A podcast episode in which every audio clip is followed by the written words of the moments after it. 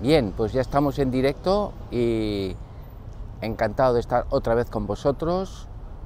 Cada vez son más las personas que eh, participan en este, en este vídeo que busca simplemente dar información a los entrenadores que están empezando en ese trabajo tan bonito que es la, la formación de jugadores y que desean pues mm, mejorar y eh, ofrecer un trabajo de más calidad, ¿no?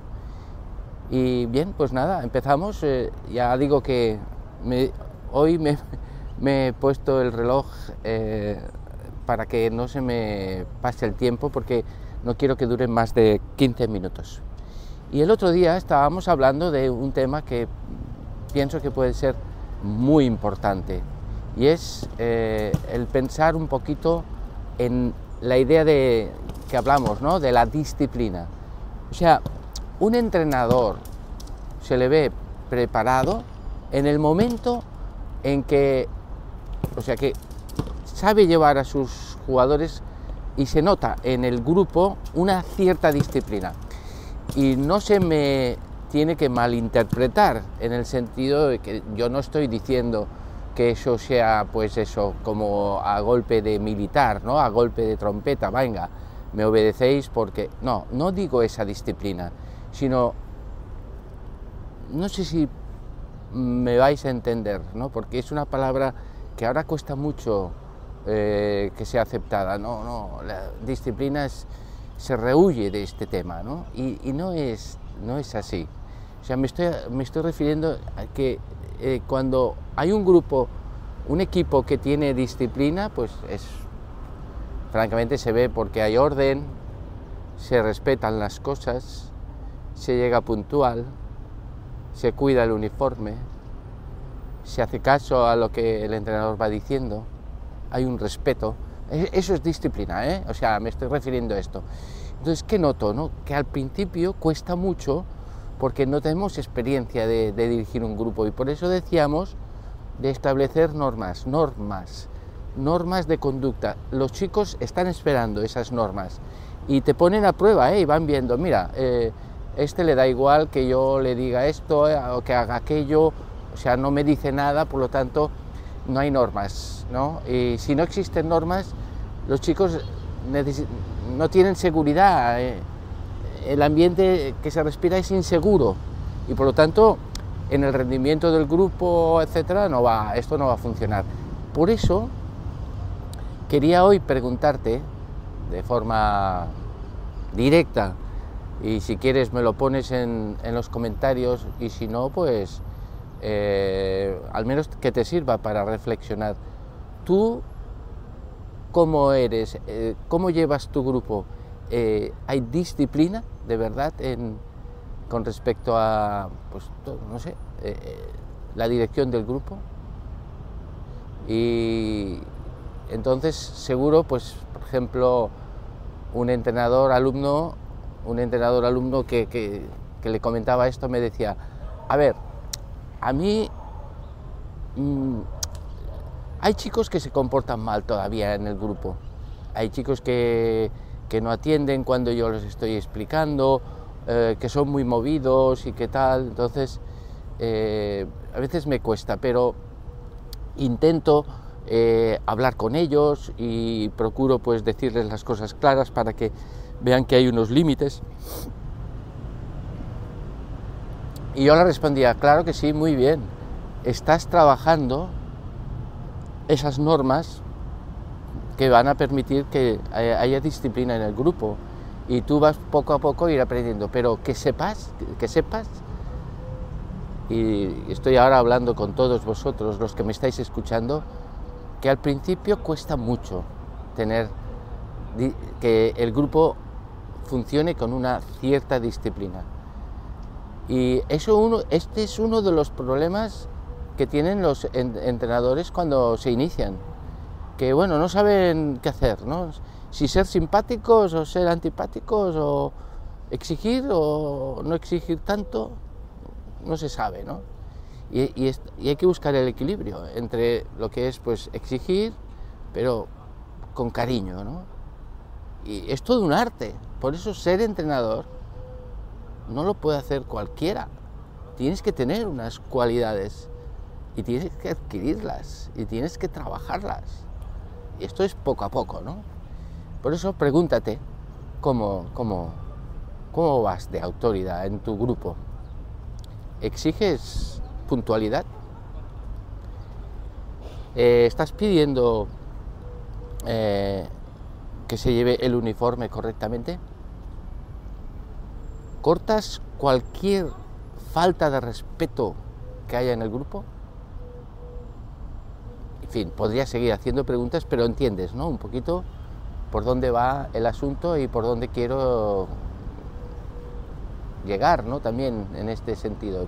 Por lo tanto, yo te diría que bueno, no es el tema, hoy, hoy este tema ya lo habíamos tocado, pero me gusta empezar siempre con lo que comentamos la última vez y además hacer ciertas reflexiones que nos pueden ayudar.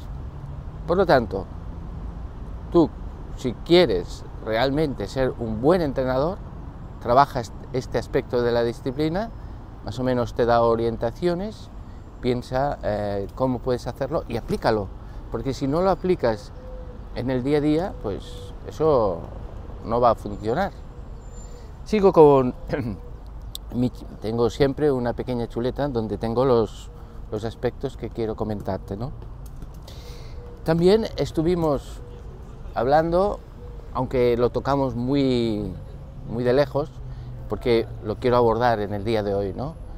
Ese aspecto que, que seguro que coincide con la situación en la que tú estás en estos momentos, y es que te han adjudicado un grupo, un equipo de niños muy pequeños, porque normalmente se hace así en los clubes, es un, es un error, ¿eh? pero se hace así, y por lo tanto tienes mucha más responsabilidad. Colocan a los entrenadores con experiencia, con mucha experiencia, los colocan en los equipos de más nivel, de nivel de categoría o edad también, ¿no? Y los pequeños, que son los que más formación necesitan, los que más atención necesitan, atención especializada, pues los llevan aquellos que menos experiencia tenéis.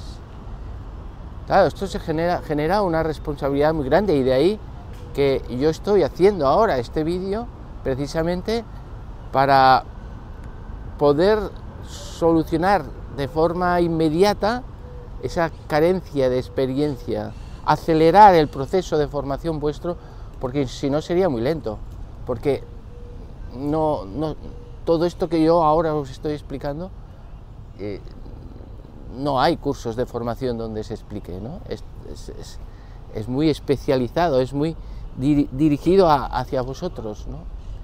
Y yo eh, pienso que, que, esto es un, un, un, tema que lo tenemos que coger y decir, bueno, es así, no es correcto, pero bueno, tiene muchas ventajas para ti. Para tus jugadores no tantas, pero para ti es que, eh, claro, que con los más pequeños eh, es con los que más uno puede aprender. Es decir, que incluso los entrenadores que están allí arriba y tal, tendrían que pasar por esta fase, porque es una fase que te llena de experiencia. Por lo tanto, tienes un gran reto por delante, un gran trabajo y un gran momento de, de, de aprendizaje por tu parte. Esta es la, parte positiva para ti, lógicamente, porque tú eh, tienes a chicos con una capacidad de motivación muy grande, con lo que esto va a ser fácil motivarlos, pero a la vez que tienen poco control, control de sí mismos. Y entonces eh, son muy movidos, no tienen este, esta idea de la disciplina, de, la, de, hacer las cosas más bien en serio, el tema del esfuerzo tampoco lo tienen muy claro, entonces bueno, ahí tú tienes vas a tener que incentivarles constantemente y esa, esas habilidades que vas a ir adquiriendo con el tiempo te van a ayudar muchísimo pues, a, a mejorar como entrenador. Y luego cuando trabajes con, grupos de más edad, pues será muy fácil para ti el conseguir hacerlo muy bien. ¿eh? Con lo que tienes mucha suerte en este sentido. ¿Y qué pasa? Pues te voy a, quería contarte eh, una historia, una historia real, un caso, en el que yo pues tuve en un momento determinado que encargarle a un entrenador pues que también empezaba como tú, le dije, mira, tienes que hacer una sustitución, vas a hacer un entrenamiento de, con chicos de 6 y 7 años. Eh, prepárate bien la clase, el, entrenamiento y hazlo lo mejor que puedas. ¿eh? Es un grupo movido, es un grupo difícil, pero bueno, estoy seguro que tú lo vas a hacer muy bien, así que ánimo, adelante. Y efectivamente, este entrenador que tenía muy buenas disposiciones, quizá como tú, pero con poco conocimiento de lo que es el niño de esta edad, pues se preparó una sesión fantástica y los reunió a todos, les explicó con palabras muy técnicas y muy bien eh, seleccionadas lo que quería, el objetivo que quería mostrarles, tal. Los chicos estaban alucinados de, lo que les, de lo que les estaba diciendo, no entendían absolutamente nada, pero estaban impresionados de, de, la actitud de este entrenador, de cómo... Y bueno, pues ya empezaron el ejercicio, no sabían cómo, cómo, cómo hacerlo, pero bueno, más o menos eh, lo entendieron y se pusieron en marcha. Y, eso, y el, el, entrenador veía pues que aquello más o menos funcionaba, pero que no, no, no se les veía disfrutar del entrenamiento, sino que simplemente eran como pequeños robots que iban haciendo lo que, lo que tú les ibas diciendo. Y claro, al final acabó el entrenamiento, los chicos con cara de, pena y el entrenador súper contento porque, claro, había hecho un entrenamiento súper bien planificado y con ejercicios súper dinámicos y, y claro, entonces el, eh, el, problema que tenía era que eh, los chicos no habían aprendido absolutamente nada porque no, eh, o sea, no había, el entrenador no había tenido en cuenta que sus jugadores eran niños de 6 y 7 años y había hecho unos ejercicios pues, pues para gente adulta, ¿no? prácticamente. Entonces, eh, hemos de tener cuidado en esto. Los niños se les veía aburridos, se les veía eh, con pocas ganas de, de seguir entrenando con este entrenador, si no cambiaba, claro. Y claro, eh, yo pasaba por allí, ¿no? Y entonces me di cuenta enseguida, claro, porque tú te das cuenta cómo están los niños, si el, entrenador lo está haciendo bien o mal. Y me di cuenta que algo le fallaba. Y me quedé un rato observando y efectivamente me di cuenta que no se había ajustado al, pues, un poquito lo que es el, la edad de los chicos, ¿vale? Por lo tanto, eso era, era un aspecto importantísimo que debía tener en cuenta la próxima vez. Y le dije simplemente esto, tienes que conseguir que los chicos se diviertan entrenando, porque es que son niños, no son adultos, son niños, se tienen que divertir. Entonces, este es también un objetivo que quería dejar claro, dejarte claro a ti ahora que seguro que esta semana tienes entrenamiento con tus jugadores. Ojo, ten cuidado. Ojo con la carpeta de, ejercicios del, ¿eh? del Fútbol Club Barcelona o del Real Madrid. No, eso no, sirve. Tus jugadores no son esto. No tienen nada que ver. Entonces, si tú eh, aplicas ejercicios que son muy buenos, pero no son para los niños que tienes, pues va a ser muy aburrido para ellos. Los niños necesitan jugar Y aquí nos podemos parar bastante tiempo, pero quiero hacerlo, porque para acabar con, con, la historia de este entrenador, con ganas, con actitud, que se puede parecer mucho a ti en este sentido, pues eh, este entrenador se dio cuenta de que había eh, fallado completamente y efectivamente cuando se presentó al siguiente entrenamiento mmm, con este mismo grupo, enseguida se dio cuenta que el grupo no lo tenía muy aceptado. Y esto te puede ocurrir a ti. Quizá tú eres un entrenador que no eres, eres aceptado por tu grupo, pero planteate, no eres aceptado no por tu carácter, no por nada, sino que porque tus entrenamientos son muy aburridos, porque tus entrenamientos no son, mmm, no están preparados para, para ellos. Y ellos quieren divertirse y jugando al fútbol, no quieren más, no buscan ser campeones del mundo, no, no, todo esto no. Quieren divertirse con su pasión que es el fútbol. Bueno, pues eh, él se dio, al darse cuenta, pues bueno, cogió las riendas del tema y cambió la actitud totalmente, utilizó un vocabulario muchísimo más asequible para ellos y, encima además lo que intentó fue pues eh, cambiar el tipo de ejercicio que tenía que realizar. ¿no?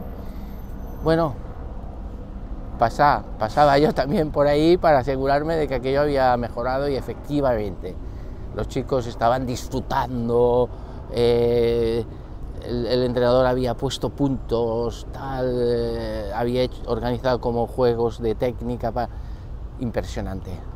El cambio fue radical, los chicos se les veía felices, los chicos se veían contentos, disfrutando y además con una intensidad muchísimo más alta de la que había visto en la, vez pasada. ¿no?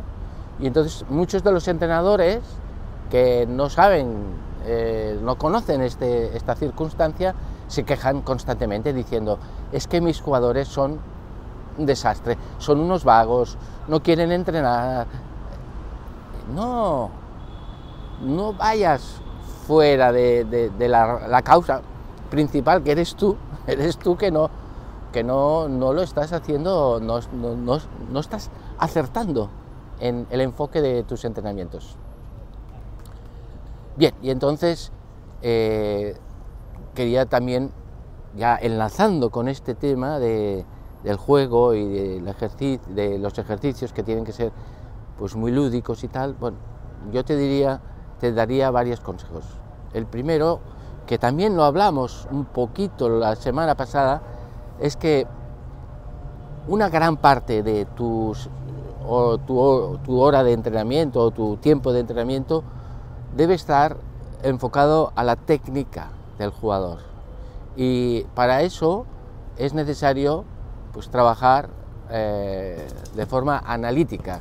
Y ya explicamos el otro día que ese trabajo analítico es un poco aislarlo de lo que es eh, el juego del de partido, lo que es la situación real de juego, y mm, trabajar aspectos técnicos, porque en estas edades en las que tú tienes ahora a tu equipo, pues si realmente lo que buscamos es ayudarle a él y no ganar campeonatos, pues no te, como no tenemos prisa para conseguir esos altos rendimientos del jugador, vamos a darles un buen fundamento, ¿no? Y el fundamento es la técnica, porque ahora es el momento en el que él va a adquirir esa técnica eh, de una forma más rápida y, con mucha eficacia.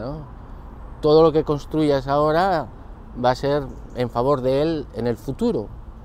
Porque después, cuando quiera aprender esa técnica, no podrá. O sí, podrá, pero tendrá, necesitará muchísimo más esfuerzo, mucho trabajo y no, tendrá los mismos resultados. Por lo tanto, si es el mejor momento para enseñar técnica, ¿qué hacemos en los entrenamientos? Pues trabajar técnica. Vale, también hay que enseñarles algunos aspectos de, de colocación en el campo, etcétera, pero mínimos. La parte táctica no, no, corresponde todavía en estas edades. Por lo tanto, no, no nos perdamos.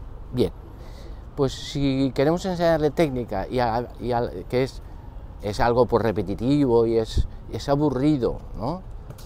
Pues tenemos que buscar eh, alguna técnica, algún, alguna fórmula para que aquello no sea aburrido, ¿no? Y yo te voy a contar un poquito ahora, si tienes paciencia, te voy a contar cómo podemos hacerlo esto, ¿no? Imagínate que ahora ya estás entrenando, estás, has empezado el entrenamiento y dices, bueno, yo voy a trabajar con mis jugadores el pase, ¿vale? Entonces, claro, pues lo primero que yo te aconsejo es que trabajes, que los reúnas al grupo y hoy vamos a trabajar el pase, pues con el interior del pie, el pase preciso, vale, pues vamos a trabajar esto. Y, claro, uno hay que hacer el modelo enseguida. Pues os voy a enseñar cómo se hace un buen pase. Entonces, ¡pum!, le enseñáis el modelo. Vale, ellos lo miran, observan y lo copian, lo fotocopian. Son capaces de repetir ese gesto de forma exacta. Quizá a la primera no, a la primera, a la segunda tampoco, pero con un poco de esfuerzo ya consiguen hacerlo igual que tú. ¿Vale? Ya les he enseñado el modelo. ¿Por qué digo esto del modelo? Porque muchas veces los entrenadores no hacen modelo, como suponen que los chicos ya lo deben saber. No, no, es que necesitan tu modelo y cuantas más veces les des el modelo, mejor. No te canses de dar tu modelo cada día del entrenamiento para que ellos puedan comprobar otra vez que el pase es esto. Y entonces no, no damos modelos y eso sí, exigimos, oye, pasa bien. ¿Qué es pasa bien? Pasa bien no es nada. Y aquí llegamos a la segunda fase de, del, bueno, la segunda fase de este entrenamiento que yo te quiero sugerir. Pero quiero hacer un paréntesis. Ya sé que está lleno de paréntesis, pero son ideas que creo que te pueden servir. Y aquí sí que voy a decirte algo que no te va a gustar, en absoluto. Lo sé, lo sé, porque todo lo que exige esfuerzo al principio repele un poco, ¿no? Pero yo sí aquí te voy a pedir un esfuerzo, porque ¿te acuerdas lo que te he dicho, no? Los entrenadores con mucha experiencia, en lugar de estar trabajando con los jóvenes, más jóvenes, están trabajando con los que ya tienen un gran nivel. Bueno, pues tú necesitas formarte. Y entonces mm, ver este vídeo es ya una formación interesante. Pero eh, aquello que también comentamos en otro vídeo, de que tú tienes que eh, investigar eh, y estudiar y mirarte muy bien, muchas veces si puedes, el vídeo de la técnica del pase. Mejora tu técnica del pase, Google, mejora tu técnica del pase y entonces aparecerá un vídeo en el que vas a aprender todos los aspectos de la técnica del pase. ¿Y por qué? ¿Qué, pasa? ¿Que tú no sabes hacerlo? Sí sabes hacerlo. Y lo haces muy bien. Pero eh, te faltan conocimientos. Todo lo que está en este vídeo son más de 30 años de experiencia eh, personal, eh, investigando, observando, corrigiendo aspectos. Y al final está todo en ese vídeo. Es un vídeo espectacular del pase. Luego hay otro pues de la conducción, otro del tiro. Pero ahora solo quiero que, por favor, te estudies eso y te lo mires bien. ¿Y por qué? Porque si seguimos con este entrenamiento que te estoy sugiriendo en estos momentos, lo primero que, que, es el modelo, pero después es que ellos lo pongan en práctica. Entonces, no inventemos todavía, ¿eh? Yo, te, digo, consejo de mi experiencia de años, ¿no? No, inventemos ejercicios globales que sean muy divertidos, muy atractivos para el chico. Todavía no. Yo no digo que no se hagan, ¿eh? sino que empecemos por algo analítico. Y entonces ¿por qué no pones en práctica el pase? Bueno, puede ser eh, con una pared, eso sería ideal. ¿Cuántos jugadores profesionales trabajan en su tiempo libre con una pared. Lo hemos podido ver. Y les ha ido muy bien. Pues eso también es, es, un aprendizaje acelerado. O sea, aprendes mucho en muy poco tiempo. Esta es la gran ventaja. Y es aburrido. Esto es la desventaja. Pero y que está aislado de las situaciones reales de juego. Vale, pero, pero ahora necesitamos este tipo de trabajo para que ellos entiendan muy bien cómo se hace este pase. Y entonces, si lo hacen con una pared o si lo hacen con un compañero, pues empieza. Y ahí, si tú te has visto el vídeo y, y te lo has estudiado bien, pues habrás podido comprobar cuántas cosas ahora puedes sugerirle a tus jugadores ese esfuerzo que tú has hecho por transmitirles, por, estudiarte bien ese vídeo, ahora le, va a ser muy útil para que ellos vayan recibiendo información que es oro, oro puro, y que muy pocos entrenadores de fútbol base realizan. Y aquí quiero dejarlo claro, porque en estos momentos, tú, si das estos pasos que yo te voy comentando, vas a pasar a ser uno de un entrenador de nivel alto. Porque ya te digo que ese, esa fase entre decirle pasa mejor a pon bien el pie de apoyo y verás como el pase te va mucho mejor dirigido. Golpea con la parte interna del pie, así, y ya verás que el balón también llevará más precisión. Inclina un poco el cuerpo a hora del contacto para que la pelota no se levante, etcétera. ¿Has visto cuántos consejos puedo darle? Según la persona, iré afinando una cosa y, y el chico va recibiendo feedback, feedback en esos momentos.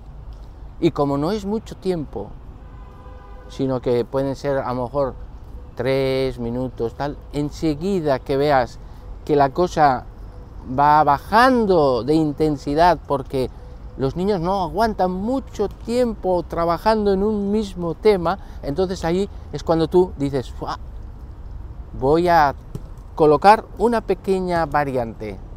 Y entonces la variante estimula al jugador porque dice, mira, otra cosa diferente, un reto nuevo. Entonces, si es un reto nuevo, lo coge con más ilusión. Y entonces estás diciendo ahora, bueno, ahora uno con la derecha y otro con la izquierda. Muy importante lo que estoy añadiendo. Todos tus ejercicios, todos los que hagas en, en toda tu vida como entrenador, tienen que tener 50% con la derecha y 50% con la izquierda. Nunca te olvides de esto, porque eso es formarles de verdad, eso es querer enseñarles de verdad y no buscar pues lo fácil, ¿no? Que es, bueno, oye, que al menos maneje una pierna. No, tranquilo, aunque le salga mal con la pierna izquierda, trabájala, te lo van a agradecer toda tu vida. Bueno, ya veis que van saliendo paréntesis, ¿no? Pero son paréntesis importantes. Y estábamos en las variantes. Y puedes a lo mejor decir, bueno, pues ahora que ya sale muy bien, ¿eh? motivación, muy bien las motivaciones. Eh, como entrenadores esto lo tenéis fácil porque es, para ellos es fácil jugar con ellos, a motivarlos, a motivarles es facilísimo. Pero muy bien, Ahora ya sale, vamos a poner una dificultad mayor. Ahora vamos a poner más distancia entre el, pase y la pared o entre los dos jugadores. Cuidado ahora porque la pelota se va a levantar más si no colocáis bien el cuerpo. Vale, otra advertencia a nivel técnico. Que luego pues eh, la pelota se levantará y que no saldrá como, como queremos. Bueno, no, no tenemos prisa. No quieras que tus jugadores lo aprendan todo en el mismo, en el propio entrenamiento, en el primer entrenamiento, ni en el segundo, ni en el tercero, ni en un año. Estás poniendo los cimientos. No te preocupes que si tú haces un buen trabajo como el que te estoy explicando, esto funciona y funciona muy bien. ¿eh?